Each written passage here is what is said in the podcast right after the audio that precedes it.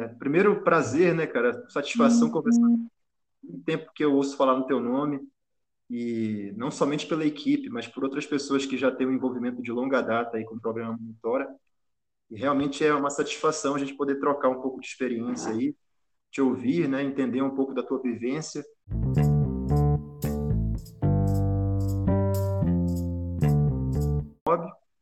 E essa iniciativa do podcast, na verdade, ela surgiu por uma necessidade de entender, de fato, né, como que o programa foi pensado no início.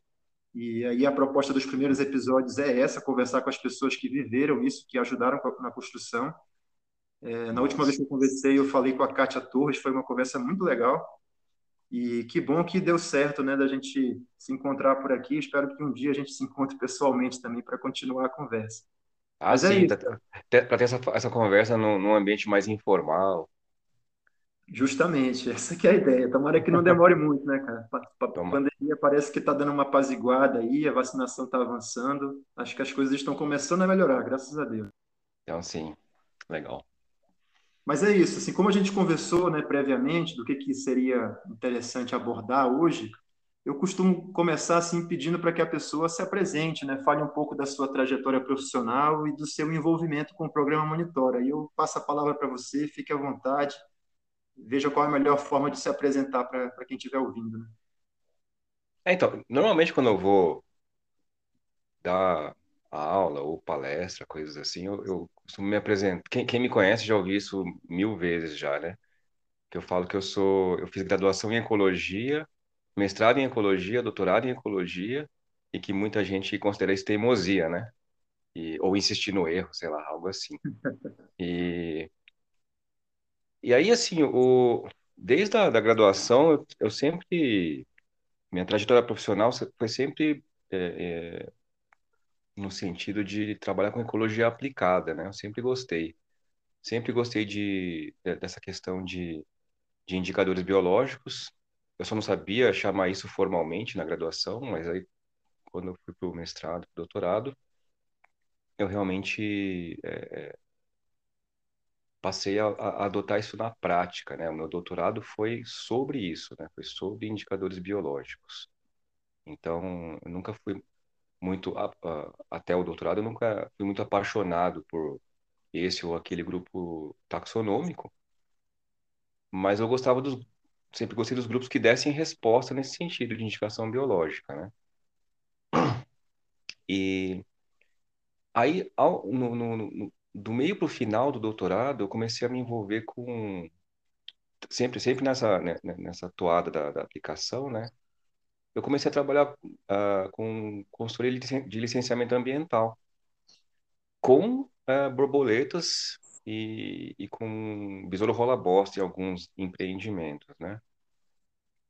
E o, o que é assim, é, para chegar ao ponto de um empreendimento usar insetos no licenciamento, você, você, imagina que ele é um empreendimento grande, né? Então, uh, tive essa, essa, esse privilégio de trabalhar alguns empreendimentos importantes com usando borboletas e besouros como indicadores biológicos. E da, daí que.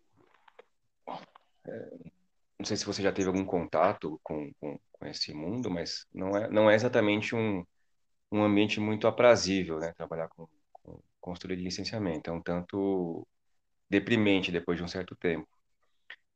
E bem num momento desse que eu estava bastante desanimado com a, com a prática do, do, do, trabalho, assim, com, com, enfim, com, com as coisas que rolam no meio do, do licenciamento, um amigo meu que trabalhava na GIZ, aqui em Brasília, me ligou e falou, olha, é, abriu uma vaga aqui, vai abrir uma vaga aqui num projeto que é a sua cara, é, vem para cá, vem trabalhar com a gente que você vai gostar. E esse projeto era o, o, o então projeto é, monitoramento da biodiversidade. Aquela parceria do, do, da GIZ com o Ministério do Meio Ambiente. Que ano isso, Márcio? Ah, cara, isso foi em 2000 e 2011, final de 2011. Eu mudei para Brasília em finalzinho de novembro de 2011. E foi daí que começou a minha história com, com o Monitor. Eu cheguei aqui co completamente é, verde em relação a, a, serviço público, em relação a. Que, que é como a maior parte da, da academia, pelo menos a maior parte da academia que eu conheço, é, entende o serviço público de modo geral e o ICMBio em particular, né? É, tem um entendimento muito muito muito é, restrito do que do que é o ICMBio, que o ICMBio faz. Superficial, né? Muito superficial, exatamente. E aí foi isso, assim, eu, eu lembro, eu, eu, eu, rio de mim mesmo, de como eu imaginava que, que seria o monitoramento é, é, em 2011 e como eu, eu como entendo ele hoje, assim, é um, é uma diferença gigante, assim. E aí foi isso, eu fiquei num projeto de monitoramento. O projeto de monitoramento ele tinha três componentes, né? Um componente relacionado, era o componente 1, 2 e 3 um relacionado à seleção de alvos de monitoramento e protocolos, o, do qual eu era o responsável, e o, um, um, de comunicação e capacitação, e um terceiro de que era ligado à gestão de dados e informação. E a, a, o projeto ele teve uma extensão, ele era, para durar até 2000 e, 2000, final de 2013, se eu não me engano, ele durou até o final de 2014. E aí, no final de 2014, minto, uh, início de 2015, a Kátia me convidou é, para continuar trabalhando na Comob, agora como bolsista. E aí eu fiquei na Comob de, de 2014 até 2018. Mas depois ainda continuei. É aquela que eu sempre brinco assim, você sai do monitoramento, mas o monitoramento não sai de você, né? Então, é, desde, depois eu fui consultor do, do, do Monitora no componente campestre savânico, é, continuo participando das capacitações. Outro dia mesmo eu dei um curso é, de monitoramento de borboletas é, na toada do, do Monitor, então é, ainda ainda estou bastante envolvido, mesmo estando mais na Comob há, há um tempinho já. Pô, cara, legal esse recorte temporal. Inclusive, a gente pode pegar essa, essa linha de raciocínio aí para né, fazer uma fragmentação do, da tua vivência no Monitora. Esse primeiro período que tu atuou, de 2011 até 2015, né? Uhum. É, 15 aí. Tu atuou mais ligado à questão da, da seleção dos alvos, então, para o programa Monitora, foi isso? Foi isso. Assim, né? Quando você trabalha para a GIZ, você atua em todos os campos técnicos e políticos possíveis, né? Então, a gente fazia bastante esse, esse, esse papel, a gente os três técnicos, né, do, do, do projeto, a gente atuava bastante também nesse papel de articulação intra e interinstitucional. Eu brincava com, eu falei isso para todos os coordenadores, ó, use a gente é, como ariete, né? Então, é, é, aproveita que a gente vai estar aqui por um tempo limitado. Eu não sabia que eu ia continuar depois, né? Mas aproveite que a gente vai estar aqui por um tempo limitado e pode usar a gente como arite para bater na porta das pessoas. É, pra, pra gente, a gente pode, a gente pode ser os antipáticos da, da, da relação. Então, dá, dá, dá para construir essa relação inter, interinstitucional. Eu acho que isso foi um, um, um baita ganho que teve no, no projeto, que eu ouvi em diversas ocasiões que a gente ah, essa é a primeira vez que a gente está conversando com, com a coordenação de monitoramento. É a primeira vez que essa diretoria está conversando com a outra diretoria em, em relação a, a, a, questões práticas mesmo, né? Implantação de alguma, implementação de alguma coisa. Então eu tive um, um papel bastante técnico, por um lado, nesse nesse período, que foi realmente a, a, a estabelecer as bases do que seria a, que seria o monitoramento na prática, no campo, né? O monitoramento, na verdade, Darson, para te falar bem honestamente, não era para ser nada disso que ele é hoje. No projeto, se você pegar o projeto mesmo, é, que, que na, na GES eles chamam de oferta, é outra coisa completamente diferente. E o, o que aconteceu é que em dado momento a gente ficou sem chefe no projeto monitoramento e, e, ficamos, juntamos os três técnicos e falamos, o que a gente vai fazer, né? Pra você ter uma ideia, o, o ICMBio era, era um parceiro da mesma dimensão que um, que um sei lá, que um WWF no, na, na oferta. Você pode olhar a, a, a oferta, que você, que você vai perceber isso claramente. Para passar a ser um, um protagonista, né? Na verdade, o, projeto o, o que veio a ser o programa monitoramento era, era um, um detalhe dentro do projeto monitoramento. Eu achei isso e, e achei isso foi demais, foi ótimo, né? Foi um, um, uma melhoria do, do que era para ser o projeto. Aí nesse período de, de, de, aí falando mais da parte técnica, né? O, o, o Arthur Brandt, que foi o primeiro coordenador que teve com a gente no, no desde o começo do, do, projeto, ele foi extremamente importante para estabelecer é, a, a, as bases para botar os, os meus pés no chão, né? E fala assim, ó, o seguinte, aqui a gente tem que raspar, raspar, raspar a carne até chegar no osso, porque a gente não tem gente, a gente não tem é, é, recurso, então tem que ser, o monitoramento tem que ser o mais simples possível. Então, a partir daí que se criou todo o racional uh, para a seleção de alvos e para a execução dos protocolos. Então, essa questão de simplicidade, de, de inclusive da modularidade, as questões que foram incorporadas ao programa Monitora, nasceram lá atrás, em 2011, 2012, com, com essas diretrizes do, do próprio ICMBio, né, do coordenador na ocasião, que era o Arthur. Aí, a partir daí, é, por conta do projeto é, demandar que fossem feitas ações de monitoramento em, em três biomas, né, Cerrado, é, Amazônia e Mata Atlântica, a gente é, pensou nos alvos de monitoramento que atendessem a, a todas essas, essas, condições, né, de, é, de, de, de servir, funcionarem nesses três biomas, de poderem ser feitos por qualquer pessoa capacitada, e, e todos aqueles princípios uh, do monitoramento que foram uh, delineados pelo, pelo professor Fábio Roque, da, da Federal do, do Mato Grosso do Sul, que eu contratei enquanto GIZ ainda. É tudo, tudo amarradinho, assim. Como, como que foi essa contratação, cara? Essa eu não sabia. Colocou um elemento novo aí. O que, que foi pensado quando se contratou ele? O que, que ele entregou de produto? Basicamente, é, é, aqueles princípios, aqueles quatro princípios que são derivados, que são os princípios para a seleção de alvo de monitoramento, que, que são, que foram usados em todas as seleções, uh, pelo menos todas as que eu participei, né? É, que é de racionalidade, desempenho, operacionalidade. Esses, uh, uh, isso é uma parte do produto do Fábio Roque foram esses princípios, assim, gerar um, um racional para a seleção de alvos de monitoramento. E o mais curioso é que, bom, ele, ele trabalha com insetos aquáticos, né? Então, esses princípios saem de um artigo, que é Bonada e Colaboradores, o, o ano eu não vou lembrar agora, 2000, 2009, talvez, não lembro. Mas que é um artigo sobre inseto aquático. E, mas que tem que traz esse, esse traz esses princípios para a seleção de alvos. Foi bem interessante isso, essa contribuição do Fábio, né?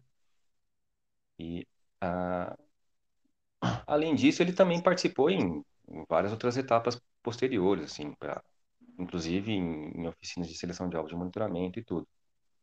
O Fábio foi um grande, um grande, uma, uma peça muito, muito importante lá no, no começo do, do Monitor e vem sendo até hoje. Até ano passado ele participou do ano retrasado da, da de oficina de Campestre Savane e tal.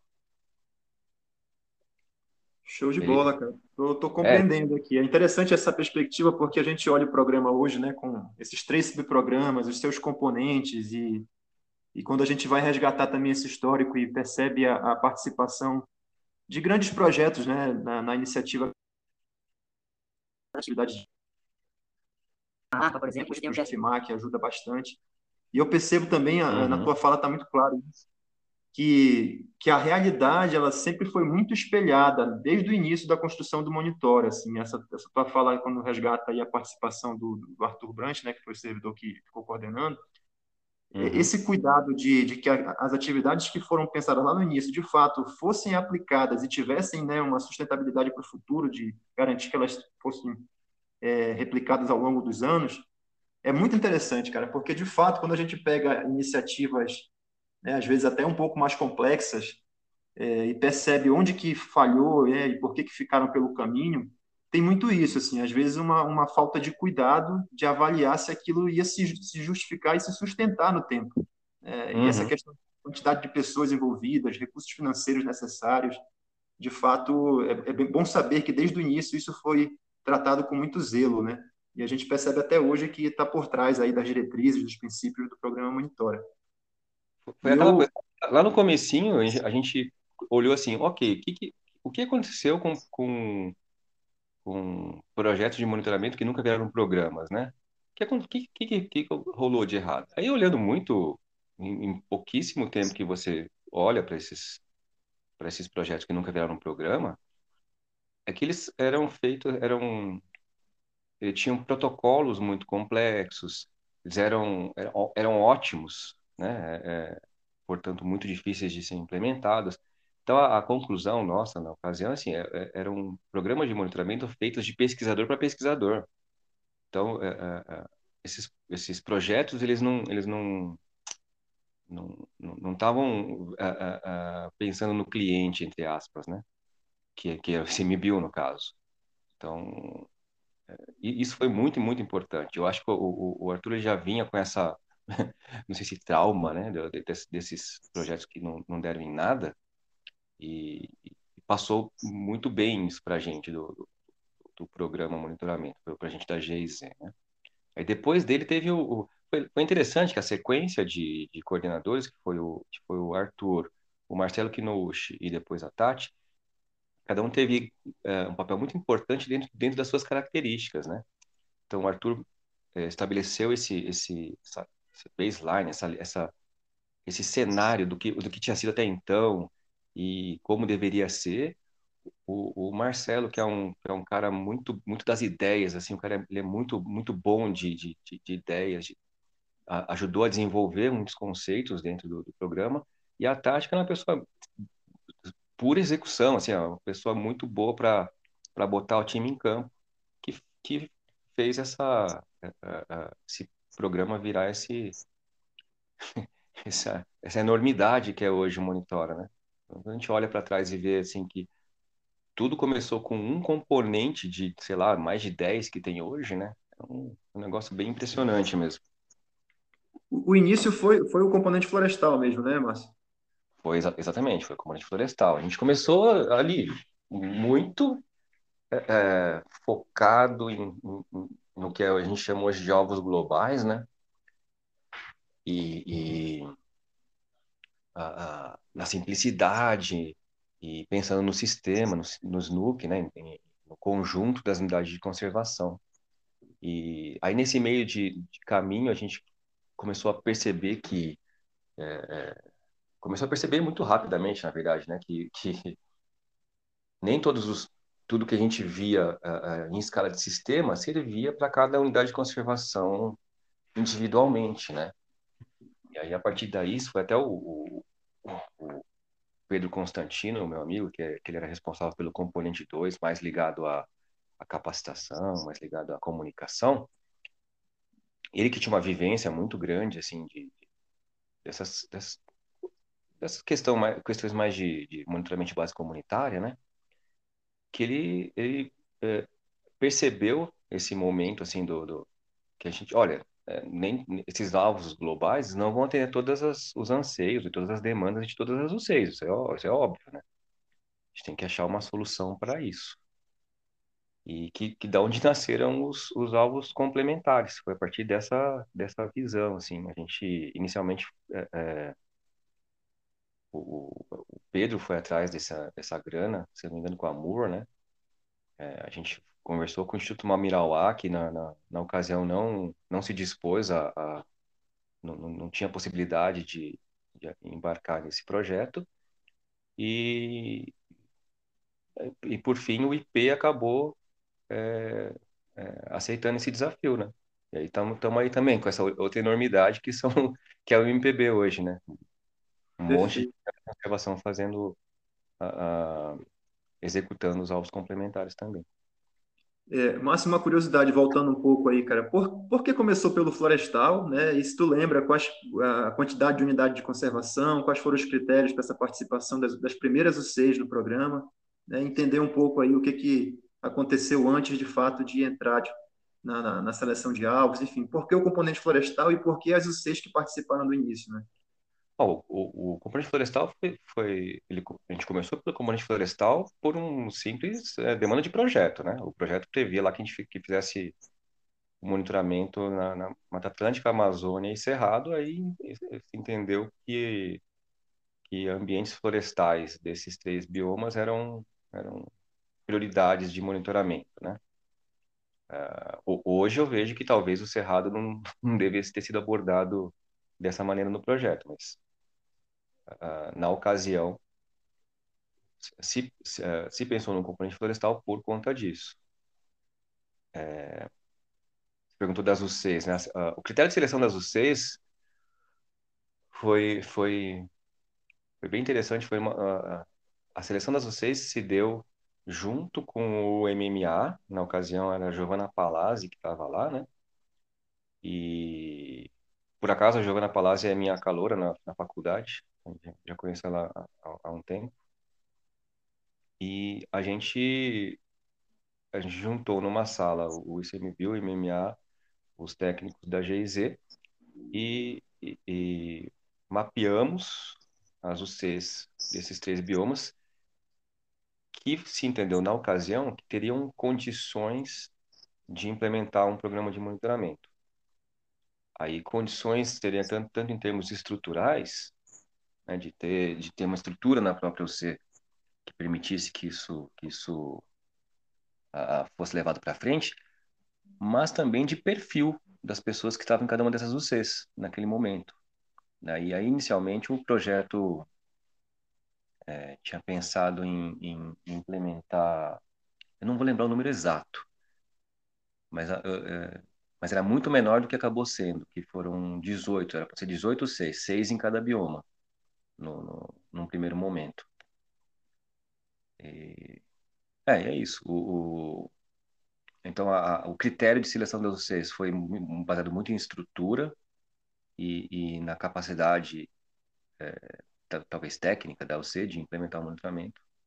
E foi decidida em conjunto o ICMBio e, e, e MMA eu esqueci o nome do departamento lá da, da MMA, mas era o que a, era que a Giovana Palazzi era diretora.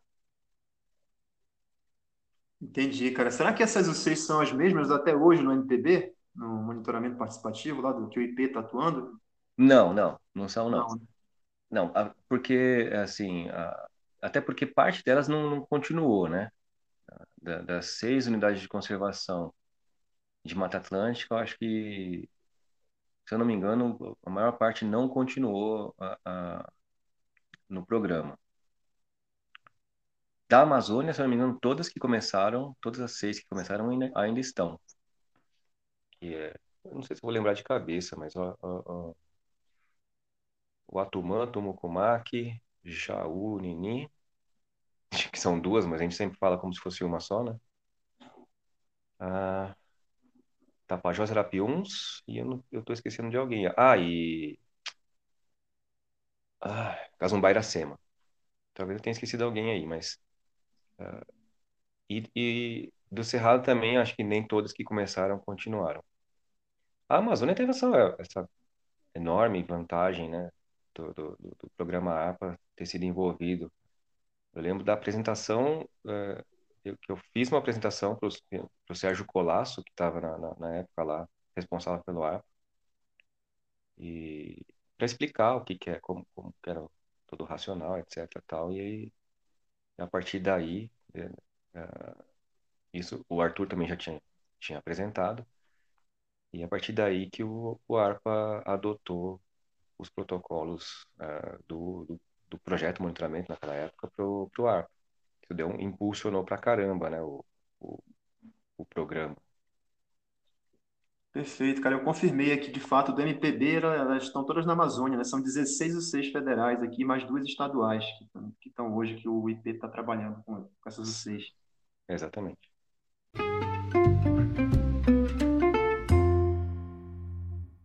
É, uma curiosidade também aqui, quem vai ouvir, né, talvez não conheça, provavelmente tem alguém que vai ouvir que não conhece nada sobre o programa, que está tentando entender, Uhum. e é legal a gente falar um pouco dessa seleção dos alvos globais, se puder né, relatar um pouco o que, que são os alvos globais, né, por que, que eles existem no programa Monitora, e como se deu essa seleção dos primeiros alvos globais do componente florestal, né?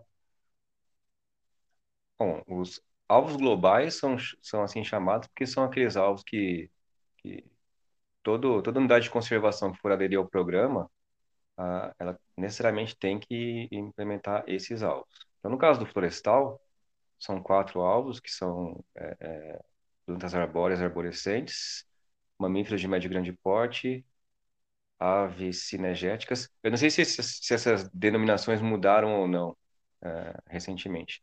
E borboletas frugívoras.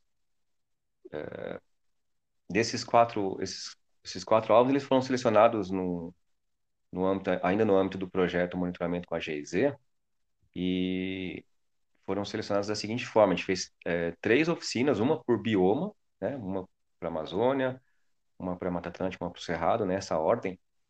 E lá foram chamados tanto especialistas né, quanto, quanto analistas da, de, de unidade de conservação para discutir quais seriam uh, possíveis alvos naquele bioma, naqueles contextos, naquelas condições, para se monitorar a longo prazo a unidade de conservação. É, a mecânica de cada uma de, de, dessas oficinas era, era, a, era assim, a gente apresentava o programa, apresentava os princípios para a seleção, né? questão de simplicidade, etc. Ah, os participantes faziam propostas, defendiam essas propostas no, no em plenária, e havia um, um, uma avaliação por pares, vamos dizer assim, né? Em que as pessoas é, elegiam quais eram os alvos que elas achavam que eram mais pertinentes para o monitoramento. Eu estou resumindo bastante aqui o processo, tá? Eu vou, eu vou escrever, inclusive, um artigo em relação a isso, mas o, o, o processo resumido é esse. Então, isso se repetiu em três, na, na, nos três biomas.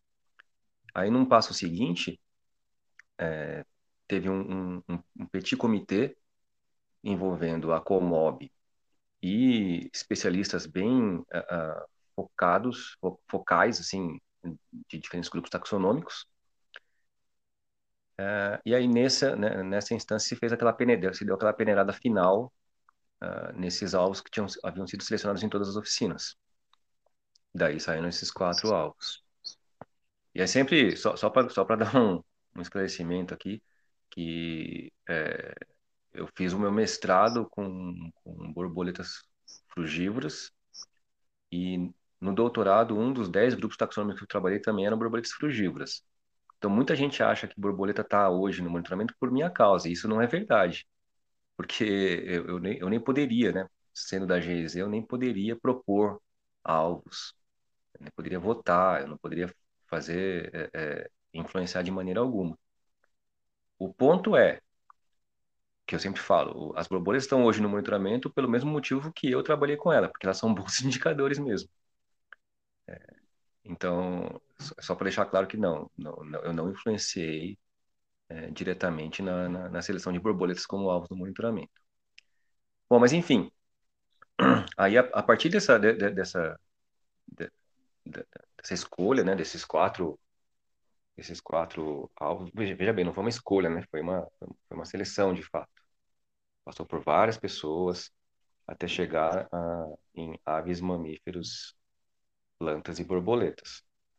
Aí, a partir daí, a gente come, passou para a etapa de, de capacitação dos pontos focais das UCs para a implementação uh, disso no campo, que foi uma, uma outra etapa bem desafiadora, assim é até hoje, né?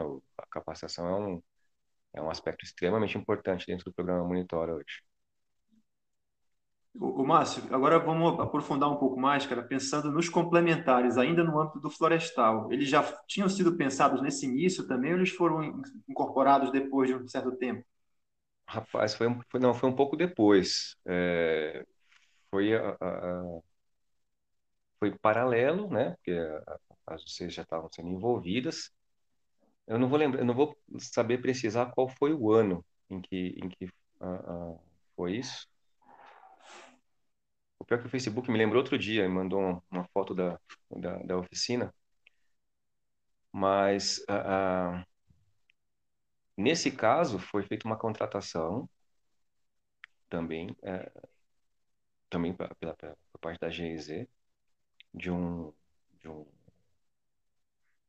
um, cara que inclusive é, hoje é amigo, grande amigo meu, que é o Rodrigo Nobre, você vai ver o nome dele aí em, algumas publicações, né, da, da, do monitoramento, que, que estabeleceu ali é, critérios e passos para que o, pessoal do IP lá na ponta, junto com os, com os pontos focais e com os comunitários, os usuários das UCs, é, para fazer essa seleção de alvos que fossem complementares aos alvos globais. Né? Isso no... É nesse momento que entra a história do, do MPB, né? Exatamente. Aí, aí começa o, a história do, do, do, do IP dentro do, do, do programa Monitor. Foi, foi uma, uma, uma oficina bem interessante, bem difícil que, que rolou aqui, aqui em Brasília, com com a participação dessas UCs, em que em que é, é, foi se discutindo isso, né? É, é, quais seriam os alvos, uh, como seriam os protocolos, e é muito difícil, porque como envolvia tanto especialistas como comunitários, e também os pontos focais das UCs, havia ali, você claramente muitos conflitos de interesse é, dentro desses três universos, né? E a gente procurou o máximo possível é, manter esses alvos dentro dos princípios do programa como um todo, a simplicidade, etc., né? Racionalidade, todos aqueles princípios. Que é bem difícil quando você tem é, especialistas participando da, da dessa conversa, né, junto com não especialista. Então é foi bem desafiador, foi bem interessante. Eu, eu no fim eu acho que o resultado em grande parte foi foi bom. Tanto que a, maior parte dos, dos alvos complementares selecionados naquela ocasião são são tocados até hoje, né? Perfeito, cara. E outra curiosidade também, o campestre savânico aí no âmbito do, do subprograma terrestre, né? Em que momento que esse componente foi incorporado na estrutura do monitor? Mas olha só, antes do campé savânico tem o, o aquático continental, que eu também Sim. tive é, é, é, bastante envolvido ali no, no processo de seleção de alvos, e, e que de maneira muito interessante surgiu, assim, também de demanda, que foi levantada numa oficina que foi organizada, inclusive, pela pelo que hoje é a Copeg. Eu esqueci o nome antigo da Copeg. É, é, dali, se, é, é, eu achei bem interessante isso, porque o, o, foi um componente que nasceu de demanda mesmo, de várias, várias analistas, de, de tanto de centro quanto de unidade de conservação. É... Isso por volta de 2015, né? Lembra o ano que foi isso? Não, cara, eu sou péssimo para datas, mas eu, eu, eu, imagino que seja por aí mesmo, que eu ainda estava não, eu não estava mais na GIZ. Então é provavelmente 2015. E... É interessante. Tem dois álbuns complementares que o IP também tem atuação, né, que são os quelônios amazônicos e o pirarucu, que estão vinculados ao, ao, ao subprograma aquático continental, né?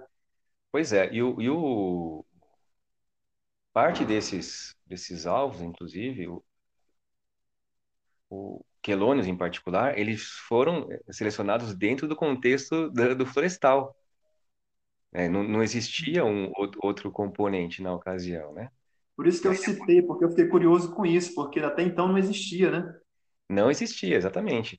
Foi, foi uma coisa que, que, que ao longo das oficinas da, da, de seleção de alvos do florestal, é, a gente foi percebendo isso. Olha só, aquático é, é toda uma outra história, né? Vamos deixar isso, vamos deixar isso para depois. Então, os, alvos relacionados à, à, água não foram nem discutidos, eu acho. Eu não me na verdade, eu não lembro.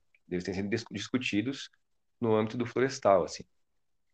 E, e aí ó, e essa uma, era uma demanda tão forte, tão forte que é, finalmente foi, foi criado um componente exclusivamente para isso, né? Achei bem, bem legal. E, e aí, quando, quando foi criado o componente aquático, o, o nada mais natural que os quelônios migrassem para esse outro componente, né? O... E os alvos do aquático continental passaram pelo mesmo processo lá de seleção que esse globais. O que foi interessante, o, o que foi interessante assim, o, o florestal, a gente usou um princípio que era da, aquele princípio de, de é, força motriz, é, pressão, impacto, resposta, para ver quais eram as forças motrizes, as maiores pressões, impactos e respostas nesses três biomas, para ver quais eram as uh, dessas pressões, quais alvos respondiam a tais pressões, para selecionar os alvos, alvos de monitoramento, certo? A gente seguiu esse, essa lógica. É, no aquático continental, essa etapa é, seguiu outra lógica. Eles usaram os padrões abertos e funcionou tão bem quanto. Foi ótimo, assim. Eu acho, acho, acho isso fenomenal, porque você consegue uh, usando usando racionais diferentes do, do, do, início, no fim selecionar alvos bem da mesma forma. Teve um, um, uma questão importante no, no, no, no aquático continental, que na primeira oficina o, o Cepan já chegou lá com propondo alvos é, é, fixos, assim, alvos já, já bem é, já estavam bem fechados com alguns alvos, né? E aí, aí que teve essa intervenção da Comob na, a, a, no sentido de, olha só, a gente tem, a gente tem que primeiro levantar, é, antes de falar de alvos, tem que saber quais são as, as as pressões do sistema e se, e se realmente esses alvos que estão propondo de cara são, são adequados para isso, né? Tanto que não tinha nenhum é, é, invertebrado aquático previsto nisso, né? E invertebrados aquáticos, em termos de bioindicação, eles estão anos-luz na frente de praticamente todos os outros alvos de, de monitoramento. Né? Se usa há muito mais tempo, com muito mais propriedade. E, e, e por fim, até a, acabou que um dos, do, do, dos alvos globais do, do, do, aquático continental são odonatas, né? Foi, eu acho que foi uma intervenção muito positiva por parte da Comob nesse caso. Então, mas pegando a cronologia aí, depois desse, dessa definição do subprograma aquático continental, que vem a história do camper savânico dentro do terrestre. É, ainda a, a, a, antes disso ainda teve a, as conversas do antes ou, ou, simultaneamente, porque as coisas são muito entremeadas, né? No, no, no, no ICMBio, no programa monitoring em particular. Teve um, um tanto do, do, do Manguezais, algumas Marinho Costeiro, né? A, a, isso, então, as primeiras conversas do, do Marinho Costeiro, isso foi tudo acontecendo simultaneamente. Eu me envolvi muito pouco no, no Marinho Costeiro, eu, eu, a minha contribuição foi mais lá no de ter participado lá no, no Maari, né? Ajudei a, a Adriana Carvalhal e a esqueci o nome da outra pesquisadora, Beatriz, Beatriz Segal, na organização né, na, do, do, do, do Maari, que eu entendo que tem uma importância muito grande assim para na, na, parte recifal, né? Na seleção de alvos, especialmente, foi uma experiência bem interessante.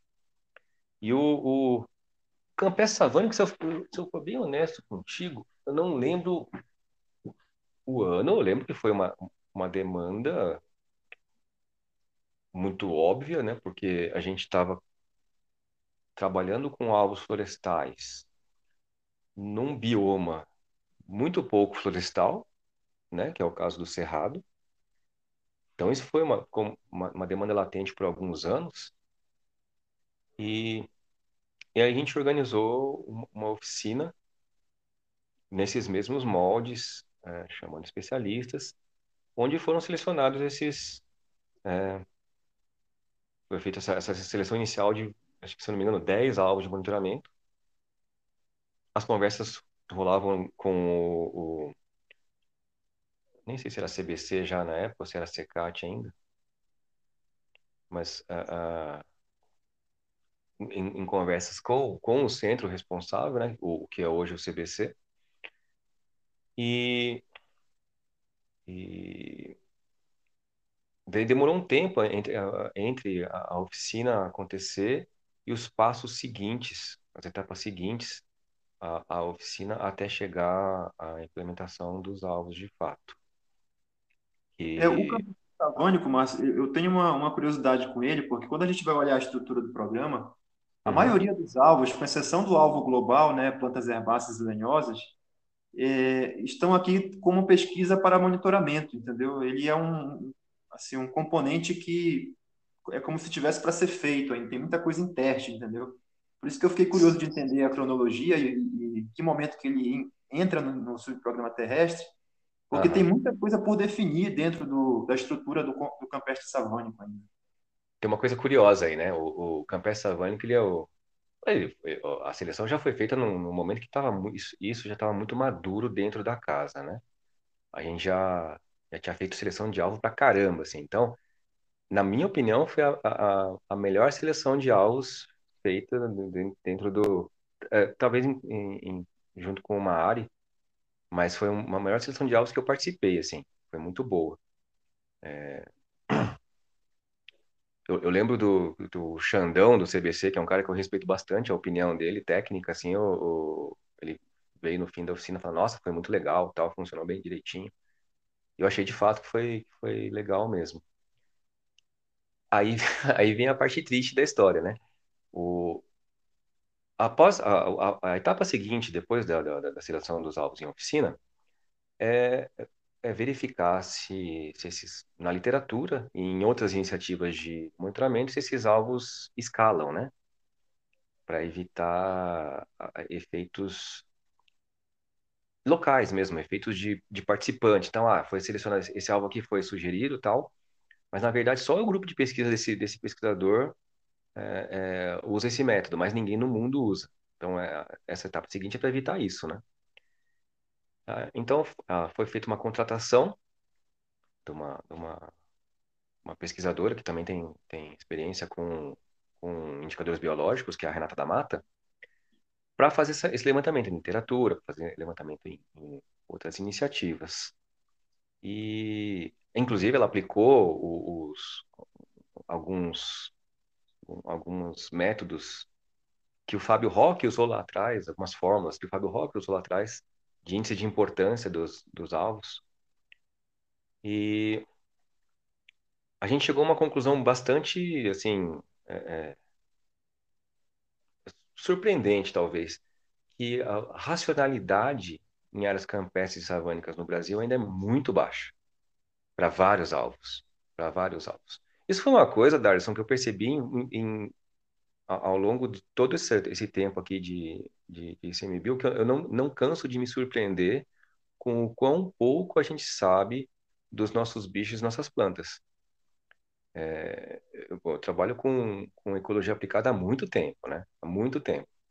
E todas, 100% das oficinas que eu participo com esse intuito de seleção de alvos, ou, ou para qualquer coisa, pra, mas para monitoramento em particular, a gente sempre chega num ponto em que os pesquisadores não sabem responder questões biológicas mais básicas, sabe? E isso é muito patente dentro da, da, de, de campestre savânico. Então, os alvos têm uma racionalidade muito baixa. Então, a gente sabe pouca coisa sobre os alvos. Eu, é, você mencionou aí os alvos em relação a, a ser pesquisa para o monitoramento, né? Que foi um termo muito feliz, eu acho. Eu, eu, eu considero muito feliz o termo, porque dá a oportunidade do, do próprio centro desenvolver pesquisa, ou outros pesquisadores desenvolver pesquisa para ver se esses alvos são realmente úteis para o programa ou não. É, e, e... Bom, enfim, o, o, os alvos que ficaram com essa, com essa, com esse tagzinho, né, se eu não me engano, foram as borboletas frugívoras, uh, os drosofilídeos e, se eu não me engano, mamífero e ave em câmera trap, né?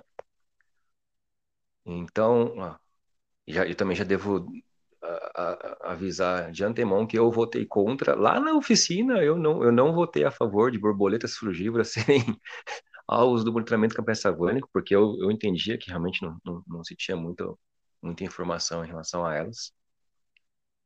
E drosofilídeos, a mesma coisa, é, é, eles eu entendo que eles são excelentes indicadores biológicos, só que foram pouquíssimo testados é, em, em ambientes campestres savânicos ainda. Entendi, e, mas... e, e os mamíferos em câmera trap é uma coisa que o Danilo, o Danilo Correia sempre fala, que, que cara, amostraram muito isso lá para savanas africanas, né? para cá tem muito pouco também ainda. Então é, uma, é, uma, é, um, é, um, é um problema, é um, é um desafio, por um lado, né? Pra, porque a gente chegou até esse ponto de seleção de alvos e, e, nesse ponto a gente viu que a gente não tinha informação. Por outro lado, é uma vantagem, que a gente, a gente se, se eles se é, confirmarem como bons alvos, a gente vai ter isso aí desenvolvido dentro da própria casa, né? É, eu acho que é, um, é, um, é uma oportunidade muito boa de, de botar, é, de fazer pesquisa de ponta dentro do ICMBio, em, em termos de indicação biológica.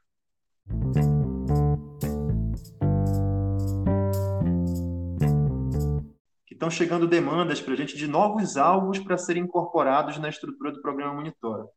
Uhum. E a gente fez uma, tu fez uma fala agora muito interessante de alvos que já, já estão nessa fotografia com esses 34 alvos uhum. e que inclusive sair da estrutura, né? A pesquisa né, pode indicar que talvez não, não seja o melhor alvo para estar tá aí né, dentro do programa Monitora. E aí eu estou pegando esse gancho porque eu queria ouvir a tua opinião. Como que a gente deve lidar, cara, considerando que lá no começo não se pensou que o Monitora fosse ficar tão grande? Né? Como que a gente lida com demandas de, de monitoramento por novos alvos, né? demanda para que sejam incorporados na estrutura do programa Monitora, e essa necessidade desses ajustes aí de alvos né, pensados lá anteriormente que ainda estão numa fase de pesquisa, ainda que não está bem consolidada a sua participação no monitor. Ou seja, né, é, talvez não seja estático, né? a gente precisa fazer alguma avaliação em algum momento e mudar alguma coisa nessa estrutura. Mas aí, a reflexão que eu quero que tu faça comigo é até que ponto essa mudança é saudável, porque até uma pergunta que eu fiz para a Kátia, né? até que ponto o programa Monitora pode crescer? Não sei se vocês já chegaram a fazer essa avaliação. E que critérios tu acha que a gente deveria usar para tomada de decisão com relação a isso, cara? Rapaz, assim, é, eu sou uma, não, talvez não seja a melhor pessoa para você perguntar isso, porque eu sempre, é, ao, ao longo do tempo que eu fiquei no, no, no monitor, eu sempre fui muito, muito avesso ao crescimento do programa. Né? Eu, tô nem botando aqui se eu estou certo ou, ou não em relação a isso, mas eu, eu sempre via o programa crescendo muito sem se estruturar adequadamente dentro de cada componente. Então, acabava ficando meio raso em cada componente, cheio, cheio de, é, de buracos, tanto é, de execução mesmo, né, de, do, do pessoal botar na prática o, o monitoramento, quanto em, em, em buracos é, até teóricos, assim, né? Então, eu, eu usava várias, várias analogias. Eu falava que a gente estava é, num lago muito grande, coberto com gelo muito fino. Então, é, é, então eu, eu, eu, nunca, nunca, o programa nunca teria desse tamanho se dependesse de mim, né? Então, para o bem ou para o mal. É, eu sempre achei que, que, deveria se trabalhar melhor o, o, o, cada componente que já tinha sido criado, ao invés de criar novos componentes. É, primeiro, é, é bom eu deixar claro isso. É, aí, respondendo a sua pergunta, eu, eu acho que uh, mudar a estrutura de um programa de monitoramento nunca é, é, muito desejável, né? Que você, a não ser que você não perca a série temporal é, já já coletada. O, o, eu achei, sim, o, a construção do campestre savânico da maneira que foi, eu achei que foi bem inteligente. Assim, o, o, alvo global é realmente global, é muito fácil, é aplicável em, em qualquer condição, qualquer pessoa consegue fazer. E aparentemente outros, é, é, os outros alvos, todos, né? Porque veja bem, o que chegou até, até o final foram os melhores. né? Então, todos os demais que, que passaram pela seleção e que não chegaram até aí, é porque, porque realmente eles, eles tinham ainda menos racionalidade ou desempenho ou operacionalidade do que os outros, né? Então, é, nesse sentido, eu não, não eu, sou, eu sou um pouco reticente em mudanças estruturais.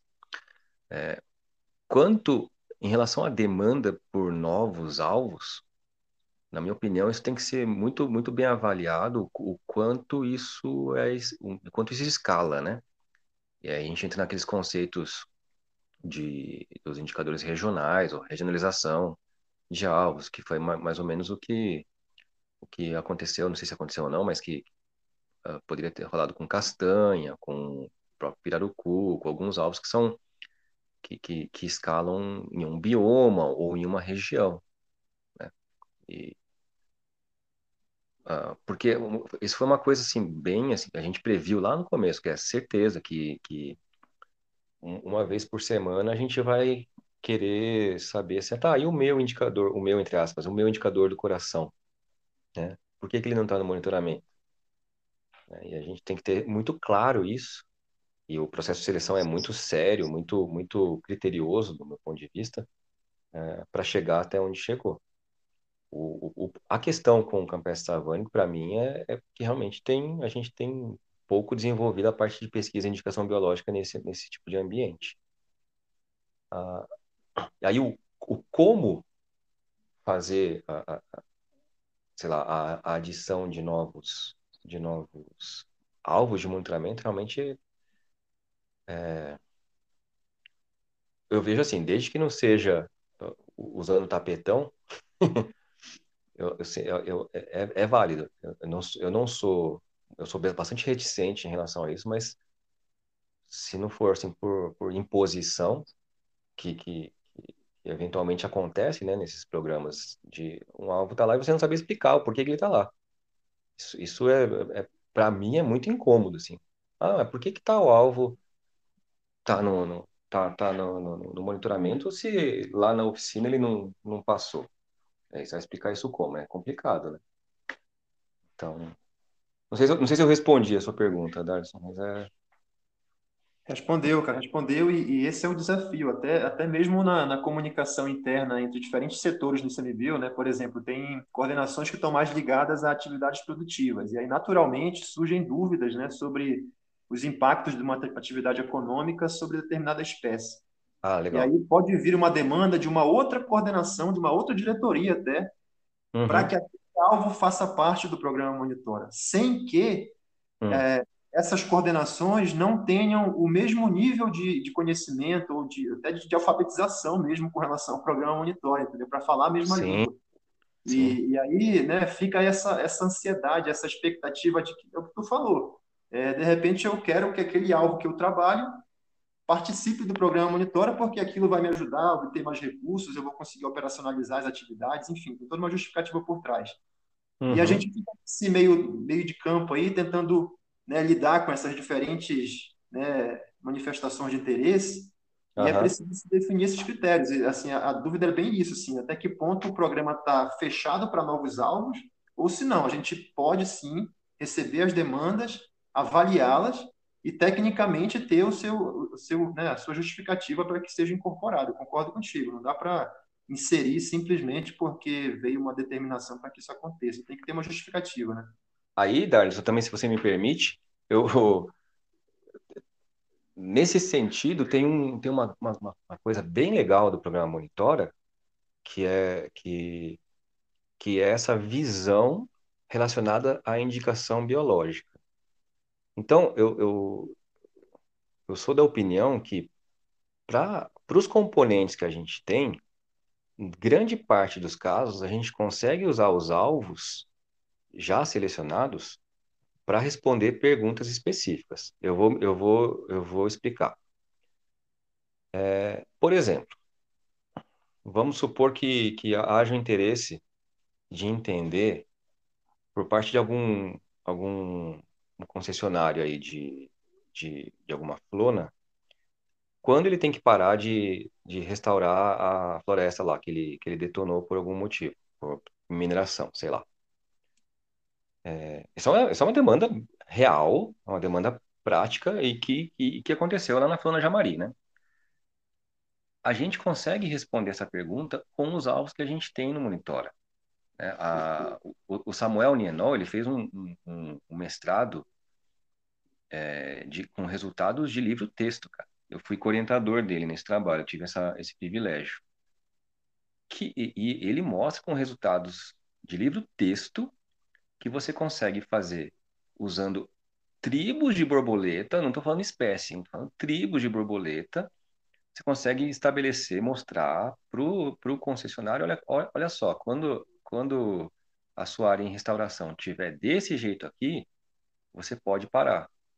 A gente consegue estabelecer limiares, né? Até o, eu, até falei, conversei com o Samuel isso há muito tempo atrás, que isso poderia ser adotado como protocolo para restauração, sabe? Uma coisa mais sensulada. Então, é, é, abordando as coisas dessa, da ótica de bioindicação, você consegue, é, até porque no florestal em particular, foram selecionados alvos que eram complementares entre si em termos de, de temporalidade, de espacialidade. Então você consegue responder várias perguntas com os alvos que a gente tem só usando essa ótica de bioindicação. Eu acho isso lindo dentro do programa, cara. Eu acho isso um, uma baita vantagem. Isso no, no Campus Savana, inclusive, o alvo global já foi implementado com essa ótica, né? Com essa ótica de aplicação é, em diferentes estados da vegetação dentro de uma unidade de conservação, por exemplo. Então, é, é, é talvez, assim, não, não para muitas questões não seja necessário ampliar o, o número de alvos, mas sim abordar o, os, os alvos que já foram selecionados para essas situações. Não sei se eu me fiz claro. Fez claro, inclusive é uma outra reflexão também que eu já tenho feito com a equipe, uhum. é a quantidade de perguntas que a gente pode responder com a estrutura que a gente já tem hoje do Monitora. Eu acho que isso talvez não esteja tão claro ainda. A gente precisa é, aprofundar um pouco mais a discussão sobre isso, porque há muitas potencialidades, cara. E quando a gente vai fazer né, a, justificativa do programa, a gente acaba se prendendo muito na pergunta principal, né, da efetividade das seis federais. Mas uhum. tem uma infinidade de perguntas que podem ser feitas, cara, com esses dados que estão sendo coletados, e o programa Sim. tem todas as condições para responder, entendeu? É, é, de fato bem instigante assim o, o, potencial de uso desses dados que estão sendo gerados aí a partir dos protocolos de monitoramento do monitor. Muito, muito pois é, o, a, a questão do, do, que, tem, que tem no florestal da, de áreas de referência não é à toa, né? A, a ideia de, de, de, fazer a amostragem de áreas de referência é para que elas fossem referência para outros tipos de, de área, de usos ou de, ou de perturbações, etc., né? É, de você poder usar as UCs como referência para uma área que não foi a, alterada ainda em relação a outras áreas, por, por entendimento ou por qualquer coisa. Então, é, é, de fato, isso é, isso é, essencial, esse entendimento, assim, de, de que, de, de que é, é só a base, né? Você consegue fazer um milhão de coisas dentro disso, isso é muito legal. Ô, Márcio, para a gente já ir para o encerramento aqui, está chegando quase uma hora de conversa já, cara. É, a gente já né, fez essa viagem aí na estrutura do programa, subprogramas, né, os componentes, alvos. Uhum. Tem uma curiosidade que eu tenho certeza que muita gente tem, cara é essa questão da modularidade dos protocolos, né? básico e avançado. De onde que vem uhum. essa lógica? Falar um pouco sobre isso para quem não entende, que quer conhecer um pouco por que, que se tem assim dessa forma. Acho que é legal ah. para a gente contar essa história aí.